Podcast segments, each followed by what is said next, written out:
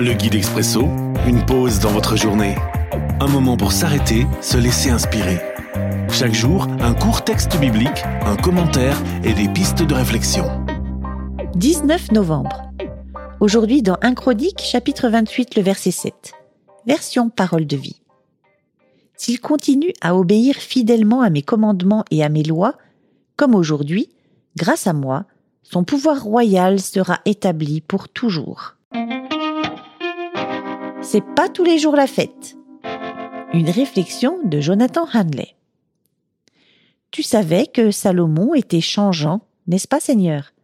Nous le sommes tous, plus ou moins. C'était la grande fête de la succession royale. David désignait son fils Salomon pour lui succéder sur le trône et bâtir le temple. C'est facile d'être engagé lors des jours de fête, obéir fidèlement comme le dit le verset. Mais sur la durée, c'est une autre histoire. Je suis interpellé par l'expression comme aujourd'hui, Seigneur. Les jours se succèdent, le temps passe. Salomon n'a pas continué à obéir fidèlement. Question. Qu'est-ce qui m'empêche d'obéir fidèlement dans la durée? L'usure du temps? La tentation? Les doutes quant à la puissance de Dieu?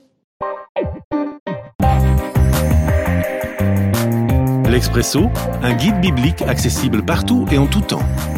Une offre numérique de la Ligue pour la lecture de la Bible, Radio Air et Radio Omega.